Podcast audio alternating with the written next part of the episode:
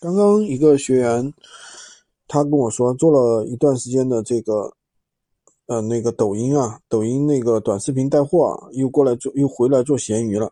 我问他怎么了呢？我说做抖音难道不赚钱吗？他说赚也赚，就是不稳定。比如说一天有时候一个月有时候赚个，有时候赚个一两万，有时候呢就赚个几百，太不稳定了，而且每天要花时间去去剪段子啊什么的。就不稳定啊，收入太波动了。其实，因为抖音这个东西吧，它跟闲鱼最大的一个不同点是什么呢？就是闲鱼它其实就是属于一个无脑搬运，你不需要知道你每天在做什么，它是可以直接复制的。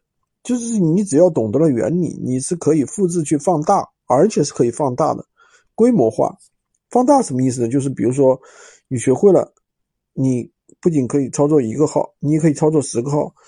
你甚至可以请家里人，对吧？帮你一起操作二十个号都是可以的，甚至七十个号。但是抖音你是不可能的，因为抖音的话，它属于一个专业赛道啊，很多人他都是那个 MCN 公司，对吧？而且都是很多那个请的人，比如说人家都是招主播来做，而且人家都有专业的拍摄团队什么的。你这个业余选手，你跟人怎么去拼呢？我觉得你没办法去跟人家拼，对吧？